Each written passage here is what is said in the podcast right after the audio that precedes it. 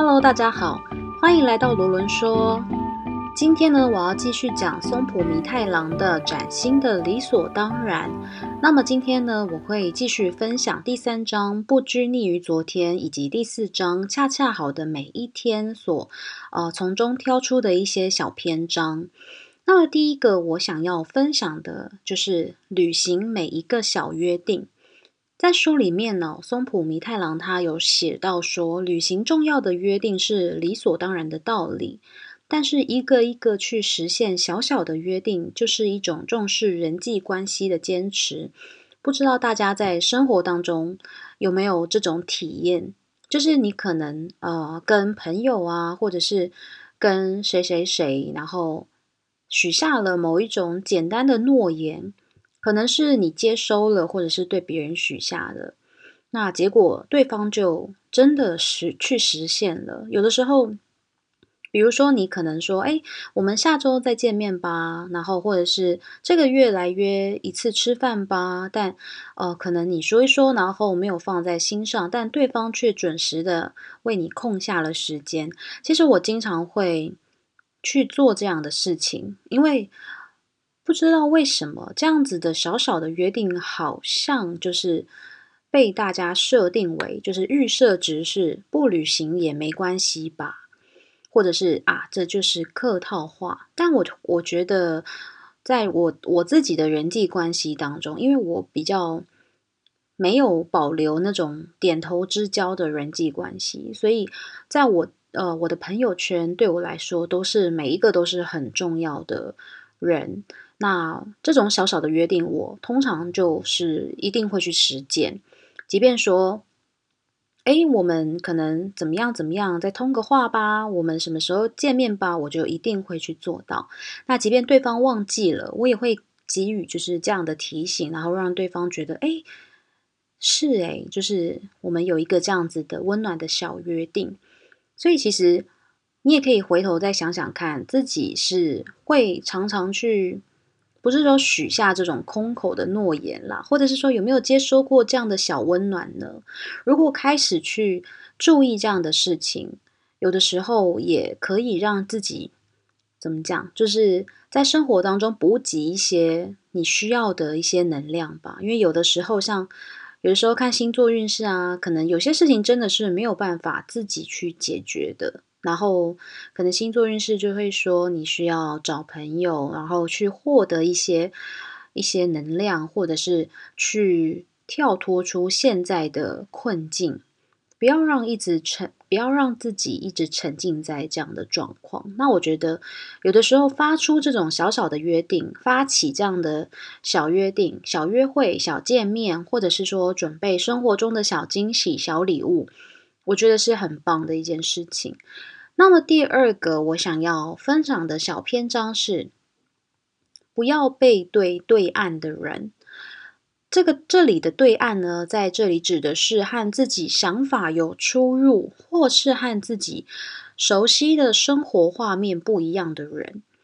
比如说，街上会出现像 cosplay 装扮的人，像今年就是《鬼灭之刃》非常的红嘛，那。好像大家就，哦，我常常就会在街上遇到这样的人。那其实我以前不是没有遇过 cosplay 的人，但是我就就是会忍不住投以奇怪的眼光吧。但我觉得年纪渐长之后，或者是说思考啊，呃，这种观念逐渐比较宽广之后，我就会会比较像是保持着观赏艺术的心情吧。那。像最近我就常常在街上遇到鬼灭的角色，我曾经遇过虫柱、蝴蝶忍，然后呢，今天我走在街上的时候也遇到恋柱，还我还曾经在捷运站遇到妈妈帮小朋友 saddle，然后小朋友很小，就是大概幼稚园，然后姐姐可能是小学。然后姐姐是穿祢豆子的服装，然后妹妹是鬼杀队，就是幼稚园的那一位是鬼杀队的队服，我觉得超级可爱。然后我就经过的时候忍不住发出了赞叹，就是哇，好可爱！然后就看到那妈妈就露出一种骄傲的神情。就以前我不明白啊，看到这种装扮就会只是有一个想法，就是好奇怪。但我现在会很开心的看到，一方面是我会觉得，嗯，就是现在生活的时代，或者是说我们的国家可以有这么开放的，就是有这么多元的这种艺术还有文化，然后。另一方面是很开心，就是我会感受到的是正正面的感受吧，会因为我觉得那些人他们很真切的在选择他们的生活方式以及他们想要体验的东西。我觉得有一天我可能也应该去试试看，就是这样的感受到底是什么。然后你走在街上，就是看到大期望大家投向自己的目光是什么，我觉得应该也蛮好玩的。那我自己是以前从来不敢，我连去那种风景啊、观光区域，然后穿旗袍或者是穿什么韩服那种，我都不敢。但我我后来会觉得，就是现在自己可能比较成熟一点了吧，我会觉得，哎，那就是一种生活体验。你有去，你有去做了，那那不是一种丢脸，就是代表着，哎，你想去体验它，你想要当当看那样的角色，于是。你就借由一些服装啊，或者是借由一些现代的技术，然后你去扮演看看。我觉得其实也是蛮不错的体验。然后真的，我觉得我应该有一集，我应该去找找看有没有 cosplay 的朋友，然后找做一集来访问看看，因为我觉得是一个蛮好玩的事情。那第三个我要分享的小篇章是遗忘的恩惠。那我觉得其实。这一篇我觉得特别重要，就是在这一篇松浦弥太郎他有提到说，曾经有个机会让我能和一些曾经遭遇惨痛经验的受害人去谈话，但是我的谈话对象呢，都经历过一段无法言喻的痛苦的遭遇。其中有个人他是这样对我说：“他说我绝对不会原谅让我受到这种对待的人。”我绝对不会忘了这件事情。然后在场的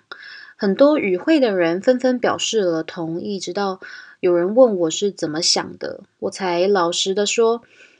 我觉得忘了比较好。其实我觉得，因为在书里面松浦弥太郎他这样讲的时候，他预期现场的人是应该会有很多人吐槽他。虚他这样子，因为大家当然都是会站在被害者的角度。因为如果你今天遇到的事件是真的非常严重的，你怎么能够说出这样的话？但是他在书里面提到说，有几个观众却给了他意外的反应。他们说：“真的很谢谢你这样说出来，因为我也曾经试着想要去忘记，可是做不到。我想，我想要。”就是问问你怎么样可以去做到，因为我我也觉得，如果可以做到忘记的话，我应该会舒服很多吧。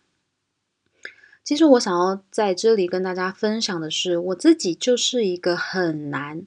应该说甚至可以说是无法忘记不舒服的人，不管多大多小都是，小到可能不小心丢了悠游卡，我都可以沮丧很久，而且我。我从小到大是一个很很讨厌路人的人，就是我不知道你们会不会觉得这是一种怪癖，可是我会，我是一个跟人的距离非常敏感的人，就是如果在走在路上，我不知道为什么总是会有一些陌生人，有的时候可能是一些婆婆妈妈啊，或者是一些叔叔阿伯，他就是跟你不认识，可是他在可能这个这一条路并没有非常。呃，迫不得已拥挤的状态下，然后就是要跟你站得很近，或者是你你走的好好的，然后他就硬要从一些细缝中钻出去，然后就是要超过你啊，或者是怎么样。就是每当我遇到这样的事情的时候，我都会产生很不舒服的感觉。那我也可以跟大家分享，其实像这样的习惯哦，让我很常生病。比如说，我经常会。感觉到头痛啊，那比较严重一点的话，就是会痛到非常无法自拔的那一种，然后有的时候甚至就会演化成感冒。只要我一开始揪着什么不放的话，我就一定会产生这种不舒服或者是生病。其实我从很早就知道情绪是万病之源的这种真理，然后我也还在努力的改进中。所以我后来就是，如果有听众朋友，你也跟我一样有这样的烦恼的话，我可以跟你分享一下我的做法。我的做法就是，我会限制时间。比如说，我会告诉自己说，不要烦恼超过一个早上啦，或者是不要烦恼超过一天。就是比如说，今天在工作上面发生了很不顺心的事情，或者是今天跟伴侣吵架，我就会尽量跟自己说好。那如果哦，他他不找我谈的话，明天我就去找他谈，因为我不想要再让这件事情，然后。然后就是这个毒素啦，一直存在我自己的身体里，或者是让今天就这样子被毁掉了。那我一定会去解决它。那我会设一个情绪的停损点。所以这边可以建议大家试试看这个方法。那如果是真的是很严重的事情的话，比如说伤害到了人身安全什么的，拜托千万一定要去寻求帮助，一定要去寻求。专业性的帮助，不要自己处理。那另外一个关于伤痛的分享，是我一直很想要跟大家聊的，是不知道有没有听过艺术治疗这个项目？那艺术治疗这个东西，它其实是心理治疗的一种，但是它不是仅限于言语，它是借由创造性的事物来去表达自己现在的状态。那它其实。全名应该叫做表达性艺术治疗。那其实我会知道这个东西，是在我之前的工作有接触过表达性艺术治疗这个领域的专家。那其实，在台湾它是没有呃这个项目相关的职业的证照，或者是有这个服务。可是台湾好像只承认心理医师这个这个职业。那我当时候因为工作的关系，认识了一些表达性艺术治疗的专家。那他们其实分为很多种，就是有呃舞蹈治疗，有艺术治疗。艺术治疗其实就大概像是绘画这样子，然后也有音乐治疗。然后像这些艺术治疗师，我当时都有采访过他们，然后也获得了很多真的觉得。对自己很有养分或是很有启发的故事，那我这边跟大家分享关于艺术治疗的我参与过的经验。当时候呢，我们就是举办了像艺术治疗的相关的课程。那艺术治疗这个东西，它可以针对成人或者是针对小朋友。那当时候我们办的活动呢，是针对小朋友，然后它的就是内容，因为小朋友他比较。没有足够的言语库，他也不知道怎么去形容自己现在的状态。如果他不太高兴，或者是不太舒服，或者是他遇到了挫折，他可能很难具体的去告诉爸爸妈妈说他到底发生了什么事情。其实不要说小朋友了，如果你今天。呃，遇到了一些东，遇到遇到了一些让你不太舒服的事情，你回到家，你可能也很难主动的去跟你爸妈分享，然后或者是你也很难很具体的去诉说出来。然后呢，我当时候呢，在就是课堂上的时候，我就是当然很多家长就原本抱持着就是让小朋友来上一个绘画课的经验。结果呢？当时候就我先分享小男孩的故事。小男孩呢，他是一个非常活泼好动的小朋友，然后一进来呢，就眼睛就一直咕噜咕噜的转。然后当时候我们就觉得他应该会做出非常华丽的画吧。结果呢，他选择了是一个有包着纸的黑色蜡笔。哦，艺术治疗老师在就是进行艺术治疗的活动的时候，他的。给息非常的多，就是会摆满一整桌，就是它的它的美彩艺术的美彩，然后可能有水彩啦、蜡笔呀、彩色笔、彩虹笔等等等等的，你想得到的，甚至你想不到的，非常非常多。它会摆满一整个大桌子，然后让学员去做挑选。然后他不会告诉你说你应该做什么，或者是你应该使用什么，他会给你一些引导性的文字，然后让你，哦，就是随心所欲的去创作。然后当时候那小男孩就拿了一个包着纸的外皮的蜡笔，然后他就开始画，然后画了一些恐龙啊什么什么的，然后就是恐龙，还有一些背景。然后我们都觉得哇，他画的很好诶，就是画的那种像是很磅礴的、很巨细靡遗的画。可是他就是只用那一支黑色蜡笔画，然后一画完，他做了一件让让我觉得很震惊的事情，就是他立刻去挑了色纸，然后他挑了一就是随便一个颜色的色纸，然后他就把它整个。贴在他的图画纸上，然后那色色纸是完全没有经过剪裁的，也就是说，它几乎就是遮住了大概百分之八十他画的东西，就整个贴上去有是贴死的，并不是服贴那样子。然后我就觉得天哪，干嘛这样？这是一种艺术吗？就是难道现在小朋友都流行这样吗？然后他的爸妈其实是吓坏了，然后。在后面的时候，他的爸妈就是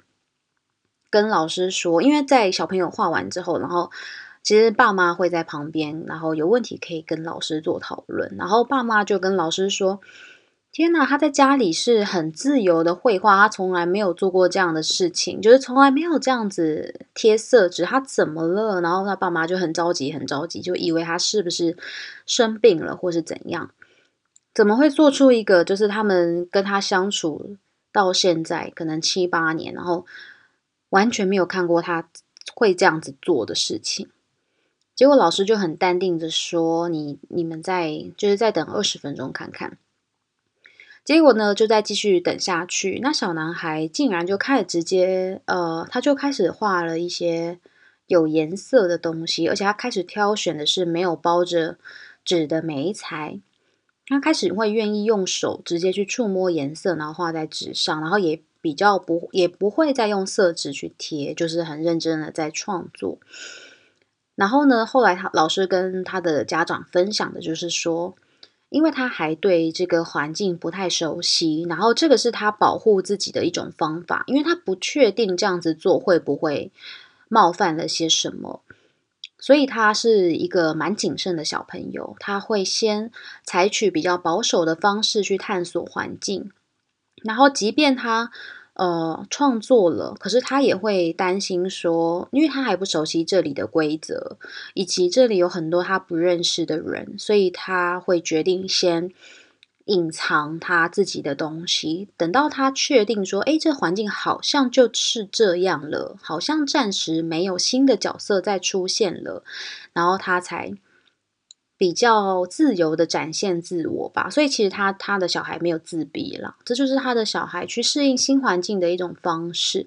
然后他的爸爸妈妈就觉得哇，天哪，我不知道原来我儿子会这样子。然后他其实还蛮开心参加这个活动的。然后另外一个小女孩，她当时候就是。呃，这个他的妈妈就是蛮有目的的来参加这个活动，因为他的妈妈告诉我们说，他的女儿其实非常非常喜欢画画，可是，在几个月前，他就突然不画了，所以他想要，他觉得说，是不是因为学校没有机会画画，所以回家他就不想画了，所以他就来参加看看，就是这个课程。然后一方面也提也想要让他女儿再次拿起画笔，那二方面也想要看看说是不是老师可以告诉他说他女儿发生什么事。然后这小女孩是比刚刚那小男生还要再更小一点，可能只有四五岁。她就是拿着笔，然后一直在画线条，一整张纸都是线条，可能是一直直线啊，一直是波浪啊，反正就是线。然后他就是一直画，然后一次可能就只拿一个颜色，然后一个颜色可能会画个五分钟到十分钟，他才换颜色。后来他也是在上课了大概三十分钟到一个小时之内吧，就是他比较也是有了安心感，有了信任感，然后老师也会慢慢引导他，因为就是说你在画的是海吗？那你要不要试着画一些鱼啊、水草啊这些？结果他女儿就说了一句：“老师，我画的是不是很丑？”结果在场的人都惊呆了。就是一般小孩不是只会问老师说：“我画的是不是很漂亮？”这样子。结果他竟然问他问老师说：“我画的是不是很丑？”结果老师就说：“不会啊，你怎么会这样想？”结果小女孩就接着说：“因为我在学校被同学说我画的很丑，同学叫我不要再画了。”然后当时候他妈妈就是恍然大悟，他女儿遇到什么事情，以及他为什么不画画的原因。所以其实后来当时候老师就有继续引导那个小女孩说。嗯，画画是很自由的一件事情。然后，如果你的同学觉得你画的很丑，叫你不要再画了，那他不能，他不能够代表一切。你不一定，其实你你不需要因为这样子，就是这样子的言语，然后你就停止画画。因为老师觉得你画的很好，很棒。如果那个同学他会一直这样对你讲的话，他不应该成为你停止画画的理由。那老师会觉得，嗯，或者是说，下次你画画的时候就不要给他看就好啦。就是因为他就是会说出不好的话，那。可是你很喜欢画画，而且就算你真的画的不好，你也可以借由不断的练习来进步啊！不要因为就是同学的不好的话，然后就停止了。而且老师并没有觉得你画的不好哦。然后那小女孩听了就很开心，就激动的快哭了这样子。于是她就很勇敢，再拿起其他的颜色，然后开始画一些小花，然后开始又画画了。所以其实，在那个课堂上面，我就很。真切的感受到什么叫做你无法很具体的描述出你遇到的负面的事情，以及你很难在一时之间就跨过去。像一些不好的，真的在生命当中一些比较不好的记忆，一定有很深刻的存在的理由。可是我觉得，